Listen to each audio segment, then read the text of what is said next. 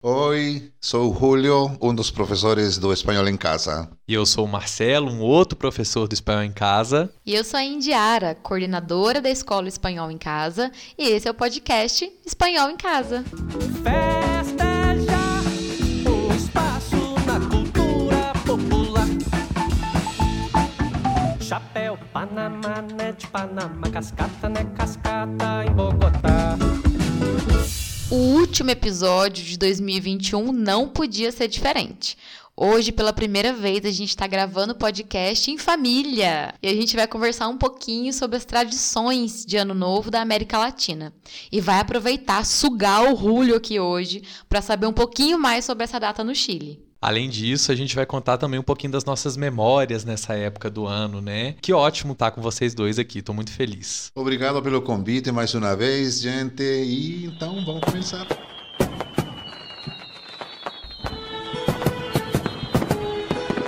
Bora começar então te apresentando algumas tradições latinas dessa época do ano. Marcelo, você separou algumas, né? Separei algumas coisas. Primeira coisa que eu, que eu queria dizer é que eu achava que essas tradições de Ano Novo era uma coisa meio geral, assim, todo mundo fazia a mesma coisa sempre, né? E daí que eu comecei a ler, comecei a pesquisar e vi que tem muita coisa diferente. Achei isso tudo muito massa. A primeira que eu vou falar hoje é um pouquinho do México. Uma coisa que é incomum que a gente tem aqui no Brasil também é essa coisa de colocar roupas íntimas vermelha para buscar o amor, ou se a gente quer pensar no dinheiro, vai colocar uma roupa íntima amarela, né? Isso a gente comparte aqui também. Roupa íntima, cueca, calcinha, roupas íntimas. Tô tentando ser uma pessoa mais educada aqui, né?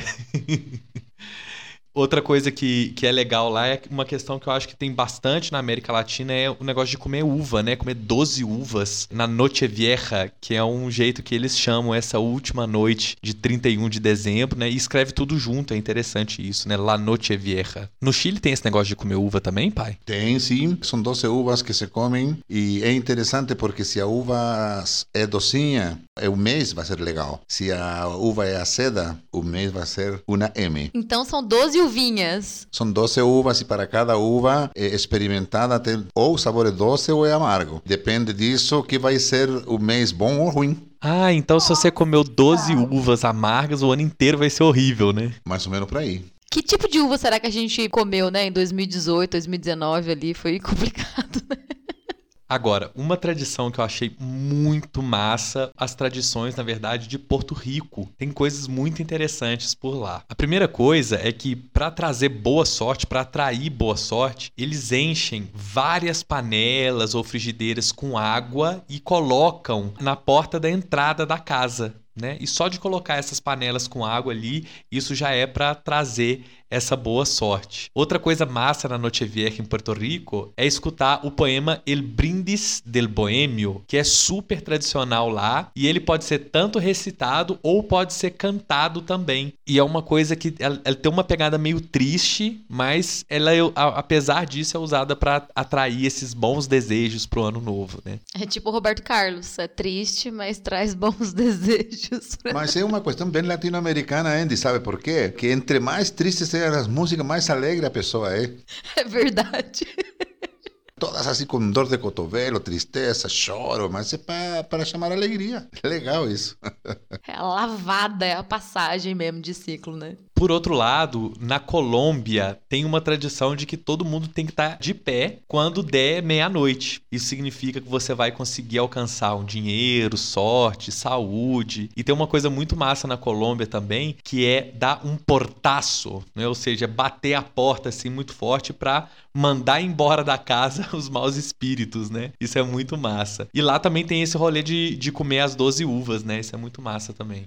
Eu tava vendo e até quando a gente lançou as perguntas antes do, do Natal, uma das alunas ela indicou também essa tradição que é muito comum no Equador, Colômbia e Venezuela. Não quer dizer que não aconteça em outros lugares, né? Mas as pessoas elas saem nas ruas no dia 31 de dezembro com mala vazia para trazer um ano novo cheio de viagens, boa fortuna também. Essa é boa, né? É gostosa. No Chile também acontece isso. Se você quiser viajar no ano seguinte, você saia com sua mala e dê algumas voltas pelo quarteirão, que isso vai te deixar viajando o ano inteiro. Chile se inclui nessa tradição também. E tem outra, Ruli, que eu sei que também rola no Chile. E eu quero detalhes. Que é a queima de boneco no final de ano. Eu não sei se é na virada, mas eu sei que acontece também no Equador, Colômbia, Panamá, Peru e Venezuela. E hoje fiquei sabendo que acontece no Chile. E quero detalhes. Em realidade, é uma tradição que começou no Equador, em Guayaquil. Né? Não sei quando, deve ter sido século XVIII, alguma coisa assim. Mas no Chile, isso se faz só no norte. Então, como eu sou do norte, eu já tenho esse costume de ver, ano após ano, a queima de, de, monos, como se diz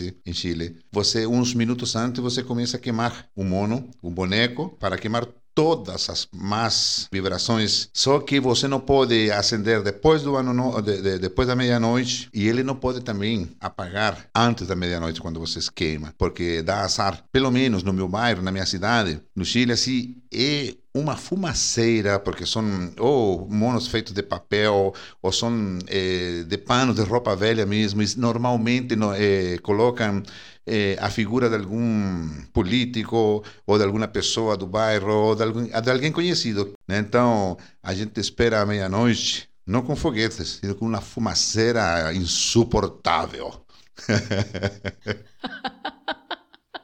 Eu adorei saber disso. Eu queria saber mais coisa. A primeira vez que eu fui para o Chile foi de 97 para 98. Então eu era muito pequeno, né? Eu era bem criança. E eu lembro que no, quando foi chegando aí a hora da meia-noite e tal, é, as tias chamaram a gente, né? Minha avó, meu avô eram é, vivos na época ainda. E todos chamaram a gente para ir na rua. E eu lembro que aquilo me chocou demais, porque, tipo assim, bem na, na rua lá que é a Ferrocarril, Cotarapacá, é o endereço da minha avó, é um cruzamento assim entre essas duas ruas, né? E no meio desse cruzamento tava um boneco pegando fogo. Cara, aquilo para mim foi uma coisa, tipo, muito chocante, assim, gente, o que que tá acontecendo nesse lugar? Me conta, tem mais detalhes, assim, sobre tradições que são muito contrastantes com o do Brasil, comparado com o Chile? E a galera que coloca dinheiro no sapato para poder esperar um ano bom também. Então, é bacana, essa é uma. Outra tradição é da suva que já falei. Outra tradição, comer lentilhas para que seja... São, aliás, são colheradas de lentilhas só. Me parece que são uma colherada de lentilha para trazer um ano bom para a safra de colheita e todas essas coisas. Aquela que vocês estavam falando antes da roupa interior, calcinhas e cueca, como você falou. Entendeu? Então é muito louco porque você coloca nessa roupa nova ao contrário, ao avesso. E depois que passa a meia-noite, tem que trocar para o lado certo. Melhor ainda se essa roupa é, é dada de presente por alguém para você. A galera coloca isso para esperar um, um, ano melhor, mais dinheiro, para ter um grande futuro romântico, né? E, logicamente, ter o armário né? cheio de roupa também. São interessantes essas coisas do Chile também. Amei. Pensando assim, sobre essas, a questão da calcinha e, e, da cueca colorida é muito parecido com o Brasil. A lentilha também, aqui na minha região é muito, é muito comum isso. Ou come 12 lentilhas, né? Cada grão a cada badalada, assim como a uva, ou 7 colheradas. E outra coisa no Brasil, com o número 7, são as ondinhas. É, quem tá na praia, né, passa a virada lá, ou é caiçara mesmo, faz esse rolezinho da ondinha aí, que para mim deu certo duas vezes que eu passei na praia. Esse negócio da lentilha trazer uma boa sorte para as colheitas e tal, para as coceitas, como a gente fala em espanhol, né? Eu acho isso muito massa, porque a América Latina ela tem uma relação muito intensa com a terra, né? Até quando a gente vai pensar em tradições de ano novo, que é uma outra pegada, ainda assim remete a essa coisa da terra, da agricultura. Eu acho isso muito bonito. Falando sobre mar, também tem as oferendas para Iemanjá nessa época do ano, né? Que são os barquinhos que se montam, independente da forma que é oferecida essa oferenda. É muito bonito, é sempre muito colorido, tem muito perfume, muito espelho, muita beleza. Gente, eu sou mineiro, né? Eu acho que eu mineiro não tem uma, uma boa relação com o mar, né? A gente é meio. Eu fui poucas vezes pra praia e tal. E eu acho que se eu fosse tentar pular sete ondinhas, eu ia cair, mas com toda certeza, velho. Eu tenho pouquíssima intimidade com o mar. É por isso que se bebe quando tá na praia, porque aí você fica mais confiante, tem sempre um amiguinho te segurando a mão. Eu, eu nunca passei rebelião na praia, nunca. Sempre passei no interior, sempre passei na montanha. E lá no Chile, por exemplo, a galera também espera o, o rebelião todo fantasiado também nas casas familiares, sabe? Essa fantasia assim de com chapéus, com gravatas, com, com apetrechos, que deixam interessante a questão, se bebe muito à meia-noite, é, champanhe, né, espumante com sorvete de, de abacaxi. Assim que eu me lembro no Chile, fogos de artifício somente em Valparaíso, numa proporção maior, mas que é a metade daquilo que é aqui no Rio de, de Janeiro, em São Paulo. E as comidas, por exemplo, se come palta reina, que é uma palta que é abacate com pasta com, de frango, né? Com recheio de frango e é bem bacana. É, se come muita carne e se bebe muito vinho, logicamente, e, e se bebe a famosa piscola. Pisco com Coca-Cola, muita gente tomando pisco com Coca-Cola. Estouram petardos, que são os fogos de artifício, que são fogos de artifício em miniatura, né? Pequenininhos que não, não fazem dano. Então, que lá no Chile é mais familiar, porque são as lembranças que eu tenho de, de ficar esperando né, o rebelião à meia-noite, com tudo isso que nós falamos de, das tradições, dentro de casa. Depois que esperamos com nossa família, aí que nós vamos para outras casas. No meu bairro, por exemplo, é, a gente tinha o costume de passar casa por casa para cumprimentar, dar um abraço de ano novo, mas e aí você vai bebendo junto. Então as bebidas normalmente são comunitárias, porque você sai de casa em casa e cada pessoa que chega na tua casa você dá uma taça de, de, de algum licor, de algum vinho, de uma piscola. Então essas lembranças que eu tenho é, do ano novo do Chile, né? Um pouco diferente daqui. É, aqui a coisa da família acho que é mais no Natal, né? Réveillon aqui no Brasil, a galera quer mais sair para curtir, para passar em algum lugar. Sempre tem essas festas de Réveillon. Eu que sou aqui do interior, é sempre uma festa que tá rolando num lugar específico, assim, que a cidade inteira sabe onde é que é essa festa. Às vezes num sítio, alguma coisa aqui perto de Caxambu. E aí rola um ingresso. É, é uma festa mesmo, né? Que a galera gosta de sair. Mas, Rúlio, você comentou sobre é, isso de passar na casa de vizinhos e amigos. Tem uma tradição aqui no interior de São Paulo, e eu sei que é, no interior do Brasil como um todo, no Nordeste principalmente, além do Sudeste, é muito comum que é o bom princípio de Ano Novo. Que as crianças, já na madrugada, é quando já está encerrando a ceia, esse encontro dentro da casa, que as crianças se reúnem e vão de casa em casa, acordando os vizinhos que já foram dormir, pedindo docinho, algum trocado para comprar doce, mas a ideia não é essa, se transformou nessa, como se fosse um Halloween, né, brasileiro. Mas gritando, bom princípio de ano novo, e aí abraça todo mundo. Tem essa reunião também com uma pequena peregrinação das crianças pelas casas, é muito legal. É bacana isso, Andy. E, e, uma outra coisa que eu me lembrei agora é, é, é, também, por exemplo, para ter mais dinheiro, a galera lá no Chile coloca um, um alho dentro da carteira. So, somente tem que deixar o ano inteiro e, e só retirar ou trocar o alho no ano seguinte. Eu fico pensando no tio da mercearia. A, nota no, no sapato e o alho na carteira. O cara tá fudido. Ou o dinheiro vem fedendo chulé ou vem fedendo alho, velho, né? É bom que você ponha desculpa no alho, né? Por exemplo, como eu sou do norte de Chile, também tem uma, uma, uma tradição de um bonequinho, eh, não me lembro como se chama, mas é da, da, da cultura Aymara, ou da cultura queixo boliviano, peruano, não me lembro bem, que colocam cigarro, colocam um tanto de coisa assim, acesso, incienso, e fica a noite inteira acendendo no ano novo também para trazer boas vibrações e boa saúde e dinheiro para as famílias. É muito legal. Gostei, esse daí eu vou procurar para fazer aqui. E massa também que tem essa coisa com tabaco. Tabaco também é latino-americano, né? Surge aqui da, nas Américas e tudo mais. Também está presente aí nessas superstições, nesses ritos de passagem, né? É, no Chile também, uma das tradições, depois que dá meia-noite e as pessoas saem, saem para a rua para comemorar, saem abraçando assim aos trabalhadores da noite, garçons, restaurante, quem está de serviço nesse horário, saem pessoas desconhecidas. Então, eles tentam aproximar a todas as pessoas que estão por perto em um abraço carinhoso de Ano Novo. E isso é muito legal lá no Chile. Muito, muito, muito bacana. Ah, que lindo! Essa coisa de, de pensar nas nossas lembranças e memórias com relação ao Ano Novo são muito importantes, né? Acho que a memória ela é, ela é extremamente importante para toda época da vida. Mas o ano novo, ele, ele significa essa passagem de ciclo, né? E eu me lembro muito que eu adoro passar ano novo com amigos e tudo mais, mas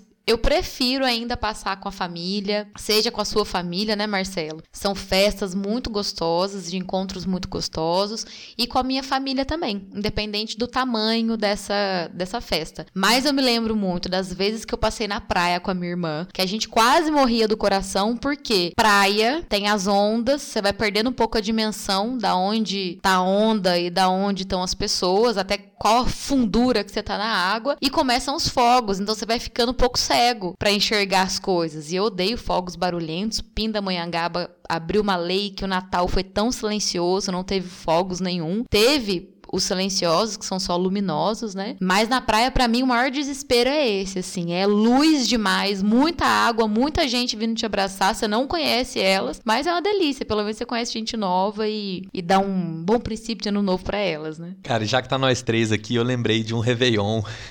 foi um clássico Réveillon. A minha família foi conhecer a família da Andy pela primeira vez, né? E nessa época a gente morava em São João Del Rei. Então a gente estava em São João Del Rei, meus pais aqui em Caxambu, os pais da Índia em Pindamonhangaba, a gente decidiu juntar todo mundo no Réveillon. Só que na época, tanto eu quanto a Índia, a gente trabalhava na noite, e aí eu fui tocar. A gente era gigolô. Parece isso. A gente trabalha fazendo programa e não é de computador, né? eu fui tocar, né? Eu toquei, eu lembro que eu toquei dia 29 e dia 30. Eu tinha esses dois dias para tocar e era a grana que a gente ia ter pra poder passar janeiro, né? Você aproveitou e também pegou algum trampo lá em algum bistrô. De garçonete.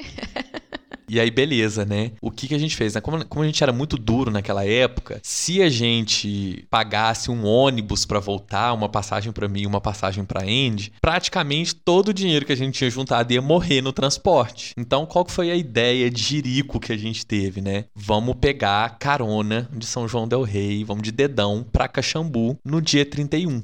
E vamos sair de casa às 6 horas da manhã. Exatamente. E realmente saímos, né? Saímos de casa às 6 horas da manhã para chegar cedo cedinho na estrada e tá na hora do almoço em Caxambu. E os pais da Andy estavam previstos para chegar em Caxambu umas 6 horas da tarde, mais ou menos. Nessa região entre são João Del Rei e Caxambu, a gente descobriu que ninguém estava viajando no dia 31. A gente pensou que as estradas iam estar tá lotadas, né? Todo mundo viaja no dia 31 para ir para algum lugar e tal. E a estrada estava vazia. A gente simplesmente saiu de casa às 6 horas da manhã, conseguimos chegar em Caxambu 8 e meia da noite. A gente tomou a insolação do caramba. A gente ficou preso. Eu lembro que a gente ficou preso em São Vicente de Minas pelo menos umas 5 horas naquele trevinho ali, né? E São Vicente já é quase chegando em Caxambu, né? E a gente, quando chegou em Cruzilha, a gente atravessou uma cidade inteira a pé e olhando pra cara um do outro, pensando, cara, por que, que a gente fez isso? Por que, que a gente é tão burro? E o primeiro banho que eu tomei na casa dos seus pais, eu percebi que eu tava com um queimado em formato de V, assim, no meu pescoço, que eu passei a virada inteira, todo mundo, ai, tadinha, tá passando bem? E eu tô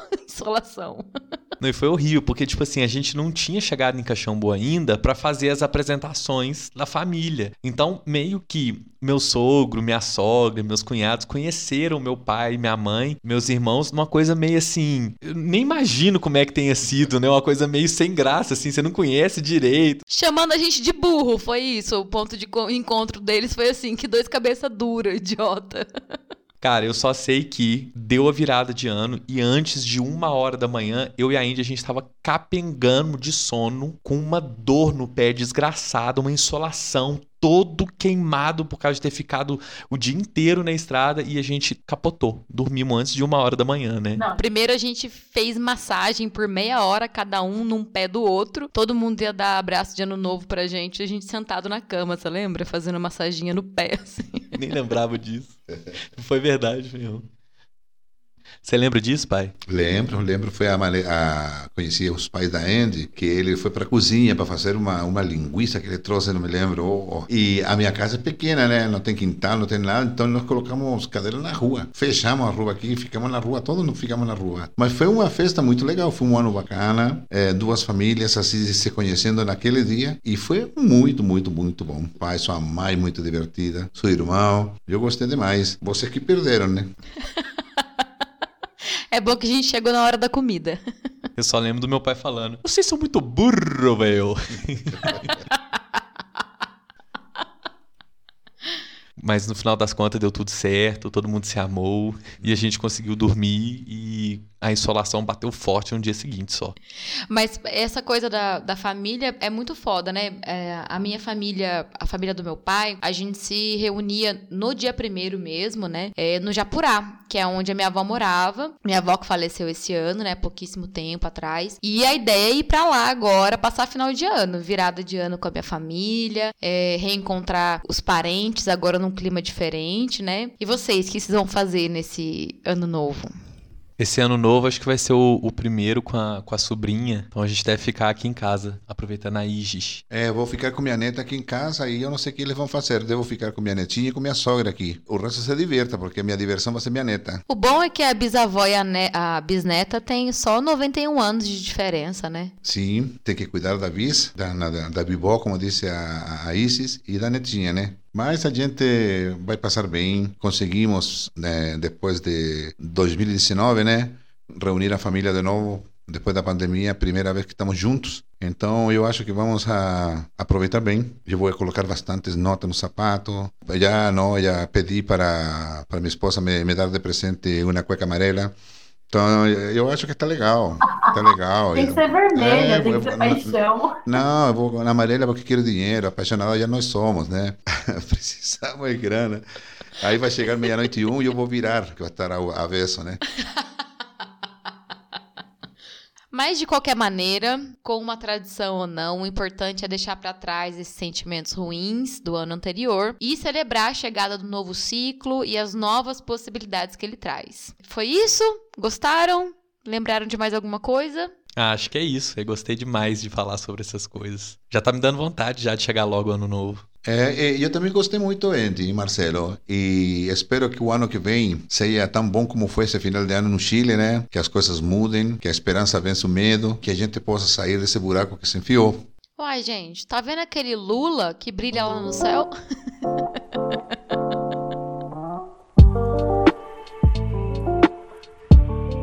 acabou. Esse episódio não tem indicação. Na verdade, a indicação é abrace o irmão ao lado na virada de ano, queime o boneco, põe um dinheirinho no, no sapato, com uma ovinho, uma lentilha, na é verdade. Mas eu espero que você tenha gostado desse episódio de hoje. O primeiro com a gente junto, essa tríade.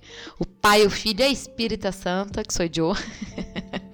E eu quero agradecer o Marcelo e o Rúlio por terem parado algumas horinhas das férias para gravar o episódio de hoje. A gente que te agradece. É sempre muito bom. Adoro gravar esses podcasts. Espero que meu pai tenha gostado também de gravar com a gente aqui, falar umas besteiras, né? É, eu gostei muito. É, as besteirinhas a gente vai se acostumando aos poucos, né?